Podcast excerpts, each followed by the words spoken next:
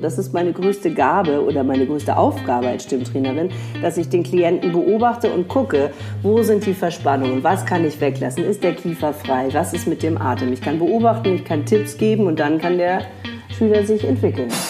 Captivate, Inspire, Connect. Der Trainingspodcast zu professionell präsentieren mit Markus Tirock. Und das bin ich und damit ganz herzlich willkommen zu einer neuen Episode, in der es heute um das Thema Stimme geht. Und jetzt kommt gleich noch eine tolle weitere Stimme dazu, und zwar die von Eva Weißmann. Hallo Eva. Hallo Markus. Und ich finde, man hört es deiner Stimme auch sofort an, dass du professionell damit arbeitest. Du bist Schauspielerin, hast viele Jahre Theater gespielt, aber noch viel länger bist du als Sprecherin aktiv. Kannst du dich an deinen allerersten Sprecherjob ähm, selber noch erinnern? Ich habe angefangen ganz, ganz früh, bevor ich überhaupt lesen konnte, wird mir immer erzählt. Ich kann mich nicht erinnern, aber mir wird erzählt, dass ich ins Studio gegangen bin und auf ein kleines Podest musste, weil ich zu klein war, um ans Mikro ranzukommen.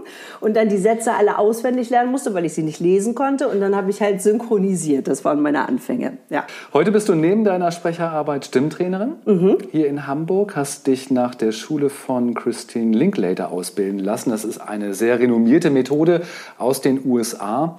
Die gibt es um die 40 Jahre, mhm. glaube ich. Und Ziel dabei ist es, die eigene Stimme zu befreien und so eine neue Klangvielfalt zu bekommen, um es so auf einen Punkt zu bringen. Ähm, wie das geht, da reden wir gleich drüber. Mhm. Aber warum reden wir eigentlich eine ganze Episode lang über das Thema Stimme? Gibt das Thema Stimme in diesem Zusammenhang mit professionell präsentieren wirklich so viel her? Was meinst du, Eva? Ich finde schon. Ich finde, es gibt einerseits den Inhalt natürlich, der brillant vorbereitet sein muss, aber dann gibt es die Stimme, die diesen Inhalt überzeugend rüberbringen muss. Ich kann nur die Leute begeistern und gewinnen, wenn ich mit einer begeisternden Stimme spreche. Das glaube ich auch. Und ich habe vor kurzem mit einem Geschäftsführer gearbeitet, der musste einen wichtigen Vortrag vor einer Gruppe halten. Das waren ungefähr 100 Leute. Das hat er dann auch mehrfach gemacht.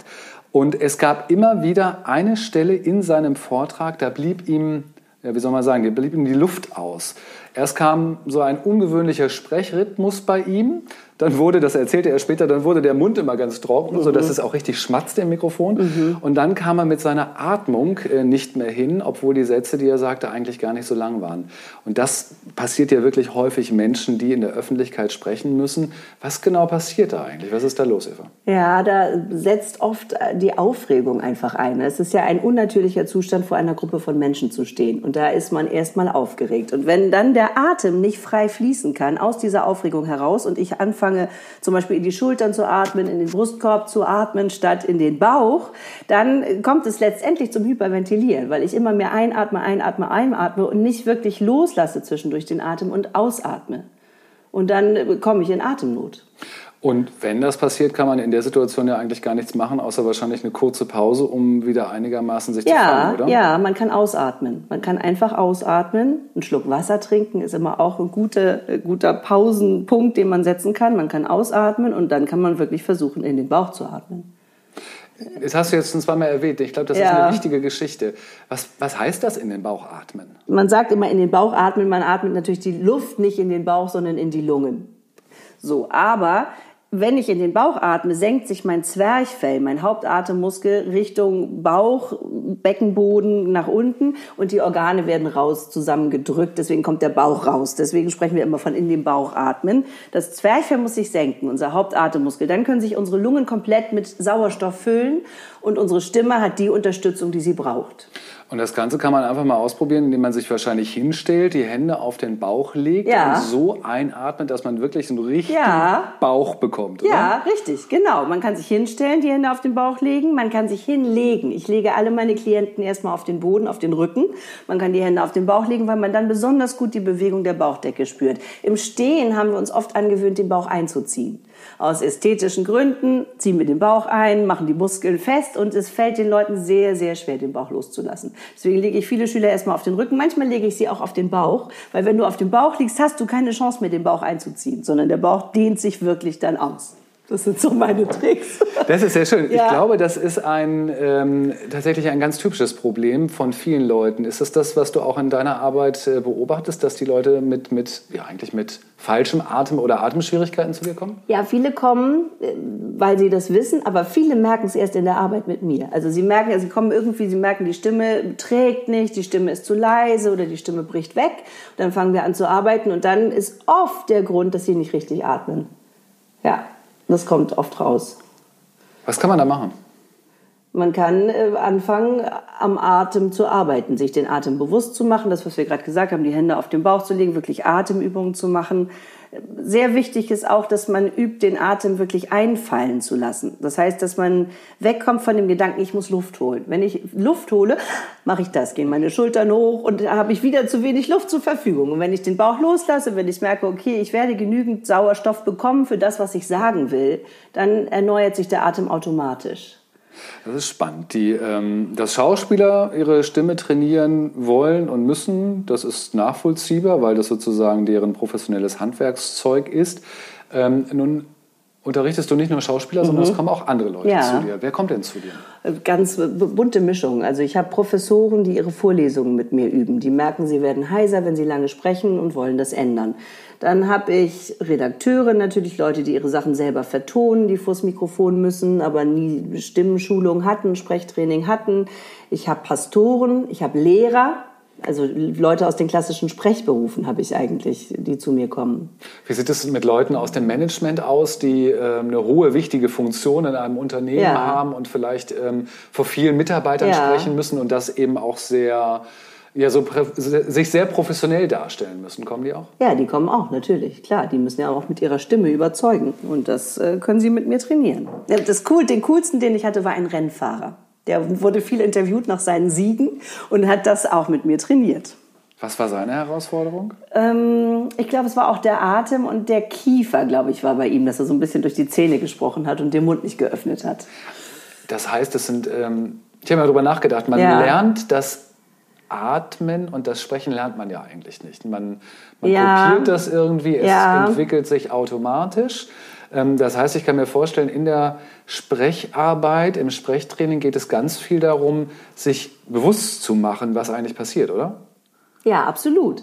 Wir, wir lernen es nicht, also wir lernen es ja am Anfang unseres Lebens, können wir es. Das ist ja das Faszinierende. Wenn du Säuglinge beobachtest, die schreien und werden nicht heiser. Stimmt, ja. Also wir können es eigentlich. Und dann wird es uns abtrainiert oft, weil wir irgendwie dann uns gesagt wird, Mund zu, es zieht oder sei nicht so laut oder sei höflich oder sei lieb. Diese ganzen Sachen bringen uns dazu, dass wir nicht mehr so frei uns äußern, wie wir es eigentlich könnten. Und oft halt auch den Atem anhalten. So aus, äh, was weiß ich, aus Stress, Überforderung oder so. Ja, und dann, ne, das kann man dann sich bewusst machen und dann wieder ändern, sich wieder abtrainieren und wieder zum Natürlichen zurückkommen. Ist das ein schwieriger Prozess? Ja, äh, schon. Äh, Braucht Zeit. Es braucht Zeit auf jeden Fall. Es bringt Spaß. Ich, also wenn man mit mir trainiert, bringt es Spaß, aber es äh, erfordert schon äh, Arbeit an sich, klar. Ja. Was sagt die Stimme über einen Menschen aus? Also was hörst du in der Stimme bei einem Menschen? Du hörst ja wahrscheinlich viel dezidierter als andere. Ja, ich sage immer, die Stimme zeigt eigentlich die Persönlichkeit des Menschen. Letztendlich. Du kannst hören, wie es jemandem geht. Du wirst es kennen, wenn du jemanden anrufst und mit ihm sprichst. Nach den ersten Sätzen hörst du eigentlich, wie es dem anderen geht. Also du hörst die Stimmung, ist jemand gut drauf, ist jemand schlecht drauf. Ich glaube, in der Forschung sagt man, man hört auch Depressionen an der Stimme. Also du hörst viel. Ja, du hörst viel an der Stimme. Gutes Beispiel mit dem Telefon. Man hört ja, Ja. auch, wenn ähm, Leute abgelenkt Ja, sind. das hört man Telefon. auch, wenn sie irgendwie am Handy gleichzeitig sind oder so. Das hörst du auch. Ja klar, wenn die Aufmerksamkeit nicht bei dir ist. Und das geht ja auch nur über die Stimme. Ja, das ist alles über die Stimme, ja. Haben wir denn wirklich die Möglichkeit, unsere Stimme zu verändern? Ja, ich denke schon. Also wir haben, es gibt ein paar Sachen, die kannst du nicht verändern, zum Beispiel die Länge deiner Stimmlippen, die so den ersten Stimmklang herstellen oder die deine ähm, Resonanzräume, die Knochen, das kannst du nicht ändern, aber du kannst all deine Angewohnheiten, die du dir äh, zugelegt hast, die kannst du auch wieder abtrainieren. Also Verspannungen oder so, Muster, kann, kannst du ändern. Ja. Ich habe vor einiger Zeit mit einer ähm, Dame gearbeitet, die eine sehr hohe Stimme hatte. Ja. Ähm, das ist ja übrigens bei Frauen äh, häufig so, Ja. dass sie eben hohe Stimme haben. Ähm, wie sehr kann man eine hohe Stimme runterkriegen? Ja, das müsste man ausprobieren, warum die Stimme so hoch ist. Ne? Ist die Stimme hoch, weil die Dame ähm, den anderen gefallen will. Also oft werden wir Frauen höher, weil wir irgendwie uns unwohl fühlen oder lieb sein wollen oder so. Da kann man halt, man muss fange ich anders an. Man muss den natürlichen Stimmklang finden. Das nennt sich in der Sprecherziehung die Indifferenzlage. Also das ist in der unter, im unteren Drittel der Sprechstimme die Höhe, auf der ich am ökonomischsten, am längsten sprechen kann, ohne mich anzustrengen. Und das kann ich finden übers Summen. Wenn ich mm, summe und dann anfange zu sprechen, dann bin ich ungefähr in meiner Stimmhöhe. Und das könnte deine Dame mit der sehr hohen Stimme ausprobieren, ob sie dann ein bisschen tiefer landet irgendwann. Ähm, wie ist es das eigentlich, dass viele Leute so Angst vor ihrer eigenen Stimme haben? Woran liegt das? Viele Leute mögen ihre Stimme nicht. Ja, mögen ihre Stimme nicht, wenn sie sie hören, ne, auf ja, Aufnahmen. Genau. Das liegt daran, dass man es nicht gewohnt ist, sich zu hören. Also ich als Sprecherin höre mich ja ständig übers, über den Kopfhörer und im Studium bin daran gewöhnt. Aber wenn du daran nicht gewöhnt bist, dann kriegst du erstmal einen Schrecken, weil du die Stimme so nicht kennst weil du dich natürlich selber anders hörst, als das Mikrofon oder dein Gegenüber dich hört. Du selber hörst dich über deine Knochenleitungen im Kopf und über den Luftschall, also vom Mund zum Ohr und innen. Und der andere hört dich halt nur durch die Luft, durch den Luftschall. Und deswegen klingt es anders. Ich weiß noch, das ist jetzt so eine Generationsgeschichte, als in den, ich glaube Anfang der 90er Jahre, als die Anrufbeantworter so ja. modern geworden sind, als wir alle anfingen, ja. Anrufbeantworter zu besprechen, ja. da haben wir dann meistens das erste Mal unsere eigene Stimme gehört und alle Leute waren irgendwie total erschrocken. Heutzutage ist das anderes. Haben jüngere Leute heute weniger Probleme mit ihrer eigenen Stimme, weil sie es eher gewohnt sind? Weißt du was, das könnte sein. Durch die ganzen Sprachmemos, die man verschickt und so, ist man natürlich viel mehr gewohnt, sich zu hören ja, da ist der Narzissmus der heutigen Zeit vielleicht da mal von Vorteil, dass man sich immer aufnimmt und fotografiert oder so. Ich kann mir vorstellen, dass es ja gut ist, die eigene Stimme zu mögen. Ja. Weil es ja was mit sich annehmen zu ja, tun hat. Auch. Ja. Ähm, was kann ich denn tun, damit mir meine eigene Stimme besser gefällt? Damit sie mir besser gefällt. Gut, ich kann erstmal Oder damit, damit starten. ich mich dran gewöhne. Ja, ich kann erstmal damit, ja, damit ich mich dran gewöhne. Gut, ich kann anfangen, mich mit meiner Stimme zu beschäftigen, mir, überhaupt meine Stimme kennenzulernen. Das heißt, ich kann meine Stimme öfter mal aufnehmen, auf Sprachmemo, auf meinem Handy oder was weiß ich mit einem Mikrofon und sie mir anhören. Dann finde ich, sollte man erstmal die Stimme akzeptieren, wie sie ist und zu sich stehen, so wie man erstmal sich selber annehmen muss und dann erst anfangen kann, dran zu arbeiten. Und dann kann man anfangen, natürlich an der Stimme zu arbeiten, indem man sich anguckt, gut, wo klingt meine Stimme, was habe ich noch für Möglichkeiten, wo kann die Stimme noch hin, wie viel höher kann sie sein, wie viel tiefer kann sie sein, wie viel lauter kann sie sein, so. Und das ist insofern ganz spannend, als dass wir normale Menschen, die sich mit diesem Thema nicht so auseinandergesetzt haben, ja gar keine Ahnung haben, was für Möglichkeiten, was ja. für ein Potenzial da noch drin ist. Deswegen ist es da wirklich hilfreich, mit jemandem zu sprechen, mit einer Expertin zu ja. sprechen, wie du es bist, die ähm, das einfach weiß und uns ja auch erklären kann, was ja. ist alles überhaupt machbar. Ja, ich kann das erklären und ich kann halt mit meinem Klienten zusammen mich auf den Weg machen und ihn beobachten. So, das ist meine größte Gabe oder meine größte Aufgabe als Stimmtrainerin, dass ich den Klienten beobachte und gucke, wo sind die Verspannungen, was kann ich weglassen, ist der Kiefer frei, was ist mit dem Atem. Ich kann beobachten, ich kann Tipps geben und dann kann der Schüler sich entwickeln. Ich verlasse mal konkret werden. Ja. Ähm, Macht es Sinn, sich vor einer ähm, öffentlichen Präsentation zum Beispiel stimmlich vorzubereiten? Auf jeden Fall. Das ist wie wenn ich joggen gehe, muss ich mich auch vorher dehnen und die Muskeln aufwärmen. Ich, man muss sich aufwärmen, Was die Stimme aufwärmen. Man kann erstmal summen. Summen, äh, tief summen, hoch summen durch die Register, mm, lauter solche Sachen machen. Dann kann man anfangen, Vokale zu, dazu zu tun. Das heißt, ich summe erstmal mm, ma, ma, ma, ma, ma, dann fange ich an, Vokale zu tönen.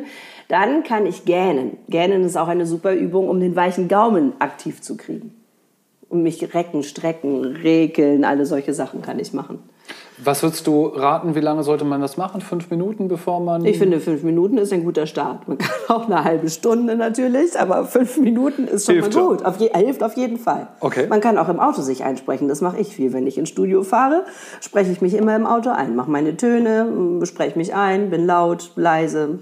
Ach, das ist ja ein ganz guter Tipp. Ja. Wie lange hält das an? Also wie viel Zeit darf dann sozusagen zwischen ich steige aus dem Auto und ich fange an zu sprechen liegen? Wahrscheinlich nicht so viel. Habe ne? ich noch nie getestet, wie lange. Halbe Stunde, Stunde, was okay, weiß ich. Also, länger sollte es nicht nee, sein. länger. Also nicht morgens und dann abends spreche ich. Das ist ein bisschen lang. Verstehe. Ja. Lass uns mal über Atmung sprechen Mhm. im Zusammenhang mit Lampenfieber bzw. Nervosität. Ähm, wie passt es zusammen? Wie gehört das zusammen? Oder wie bedingt sich das Ganze? Ja, es ähm, steigert sich sozusagen. Also wenn ich nervös bin und nicht richtig in die Tiefe atme, nicht wirklich mein Zwerchfell loslasse, äh, muss ich die Schultern zur Hilfe nehmen, atme ich in die Schultern ein, dann habe ich nicht so viel Sauerstoff, wie ich bräuchte, deswegen atme ich dann immer mehr, hyperventiliere. Das ist das, was wir, was wir vorhin schon hatten. Okay. Genau, deswegen bedingt es sich, wenn ich nervös bin, dass es sich dann steigert. Hilft ja. es darauf zu achten, beim Einatmen die Schulter wirklich unten zu lassen? Ja, also sozusagen auf jeden Fall, auf okay. jeden Fall. Also ich beachte das bei meinen Schülern sehr, sehr genau wie die Schultern sind, wie der Nacken ist, wie die Haltung überhaupt ist. Und da kann man auch selber äh, üben, drauf zu achten. Natürlich, dass die Schultern unten bleiben, dass der Brustkorb sich nicht hebt, sondern auch entspannt bleibt und nur die Bauchdecke sich ein bisschen bewegt. Wenn ich auf der Bühne bin, muss ich nicht den Bauch rausstrecken, um viel Luft zu haben, aber ich muss ihn schon locker lassen. Wenn man die Wahl hat zwischen ich stehe und ich sitze, für was sollte ich mich entscheiden? Eine gute Frage. Würde ich sagen, individuell verschieden. Ich sitze sehr gerne. Ach, tatsächlich. Ich hätte gedacht, dass Stehen äh, immer ratsam wäre, weil man durch das aufrechte Stehen sozusagen per se schon eine, eine stärkere Präsenz hat. Wenn ich aufrecht stehe. Wenn ich aufrecht stehe, dann ist das Stehen gut. Aber wenn ich sitze, kann ich natürlich auch manchmal mit mehr Standfestigkeit aufrecht sein als vielleicht im Stehen.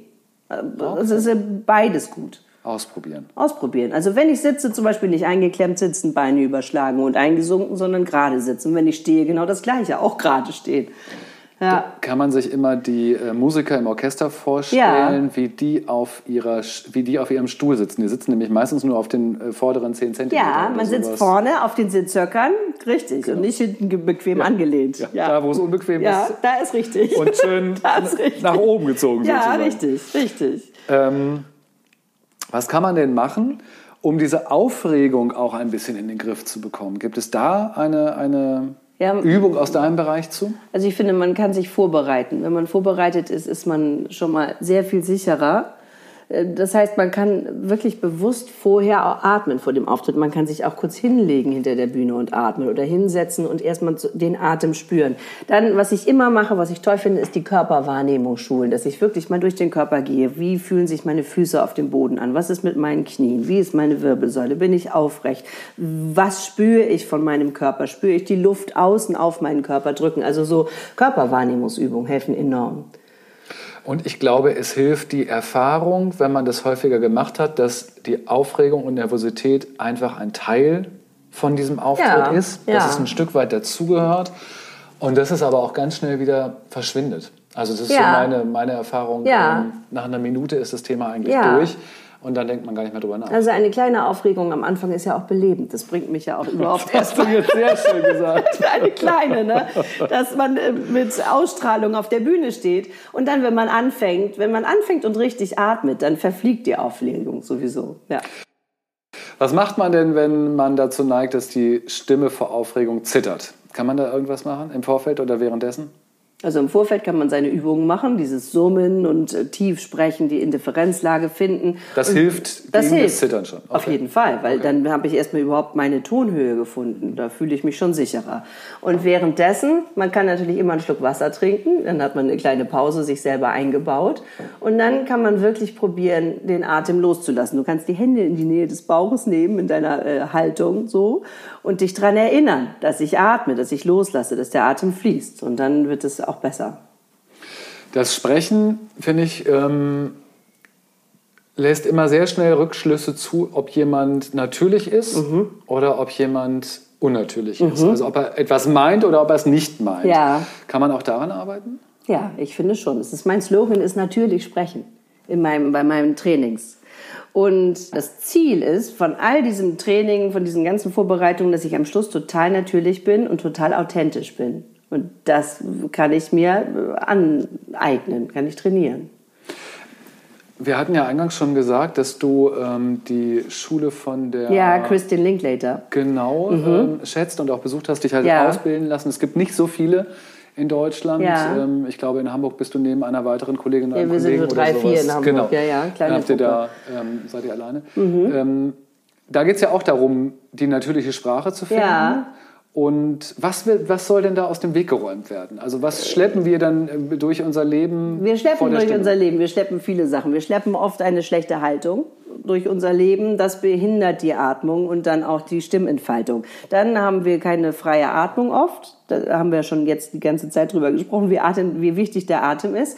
Und dann kommen die ganzen ähm, Verspannungen auf dem Weg nach draußen, unser Kiefer. Wie viele Leute haben Probleme mit dem Kiefer, haben verspannte Kiefermuskeln, knirschen nachts. Also fast alle meiner Schüler haben irgendwelche Sachen mit dem Kiefer. Und das hört man? Ja, das hört man natürlich. Wenn ich den Kiefer festhalte, klinge ich schon mal so. Ne? Dann spreche ich durch die Zähne und nuscheln. Zum Beispiel, wenn ich den Mund aufmache beim Sprechen, kann der Klang rauskommen. Klar, natürlich. Die Zunge ist auch ein Thema für sich. Und dann die Resonanzräume. Das heißt, wir sprechen, wenn wir schon tief sprechen, sprechen wir manchmal zu tief, weil wir irgendwie zeigen wollen, wir sind wichtig, wir haben eine tiefe Stimme. Dann kann man aber auch diese Resonanzräume im Gesicht, die Knochen mit schwingen lassen. Und dann kann sich die Stimme entfalten. Dann sind die Sachen aus dem Weg und der persönliche Klang kann rauskommen. Das heißt, so eine psychologische Absicht schwingt auch immer in der Stimme mit. Wenn du sagst, wir wollen zum Beispiel ähm, besonders gefällig wirken, ja. dass wir hochsprechen, oder wir wollen ja. jetzt wichtig ja, wirken und sprechen. Natürlich, natürlich. Unser Denken beeinflusst unsere Stimme. Sind denn deine Klienten überrascht, wenn du denen dann so etwas sagst? Also den richtigen Rückschluss ziehst? Fühlen die sich dann ertappt oder wie, wie gehen die damit um? Ich sehe, dass, sie dann, dass es zu arbeiten beginnt. So, ich hatte jetzt gerade wieder einen Klienten, wo der Kiefer das Thema war und da habe ich so die ganze Stunde durchgesehen, wie er immer wieder am Kiefer gearbeitet, gelockert hat und so und jetzt es anfängt an ihm zu arbeiten. Das ist sozusagen dann auch der Grund, warum es ein längerer Prozess ist, weil es mehr ja. als nur nur lass mal den Mund ist. locker. Ja, genau. Ja, ja. Also es hat viele psychologische äh, Ursachen ja. oder Gründe oder Einflüsse auch. Ja, also, und da kannst du halt dann anfangen, okay, dich damit zu beschäftigen oder du machst deine Übungen und dann wird sich das Psychologische auch ändern. Also wir sagen oft auch, die Arbeit an der Stimme ist immer Arbeit an der Persönlichkeit. Wenn ich anfange, anfange aufrecht zu stehen beim Sprechen, wird sich das auf, meine, auf mein Gehirn, auf mein Denken auswirken und ich werde vielleicht positiver durchs Leben gehen, im Idealfall. Ja, das kann passieren. Und wenn ich aus diesem Eingefallene rauskomme. Abschließend noch eine Sache, ähm, worüber wir noch gar nicht gesprochen haben, ähm, die Betonung. Ah. Wie Menschen äh, betonen, was sie sagen. Das ist ja auch ganz unterhaltsam, wenn sie in der Rolle des Präsentators sind oder mhm. öffentlich auf einer Bühne sprechen. Mhm. Dann betonen die auf einmal ja. mitunter sehr lustig, ja. äh, sehr lustige Worte ja. oder Satzteile oder sie betonen auch gar, gar nicht, nicht mehr. oder, oder alles. Ja, ähm, oder das letzte Wort nur oder so. Arbeitest du auch ja, an diesem natürlich. Ding? Ja, sehr gerne, sehr gerne. Meine Hauptregel, die ich gerne all deinen Hörern mitgebe, ist Hauptwort Verb. Ich sage immer, man muss das Hauptwort betonen und das Verb betonen. Wenn man das beachtet, fährt man schon eine sehr sichere Nummer. Damit. Tatsächlich. Ja. Und ähm, warum fängt man an, da komisch zu betonen? Weil ich meine, wenn man sich so unterhält, dann betont man ja auch richtig. Ja gut, das ist wieder die unnatürliche Situation auf der Bühne. Sind wir am Anfang, ne? Warum klingen wir plötzlich unnatürlich? Weil wir vor anderen stehen und aufgeregt sind. Und das kann ich halt üben, zu Hause dann üben, meine Betonung und immer wieder auf der Bühne neue Häppchen dann umsetzen des Erlernten.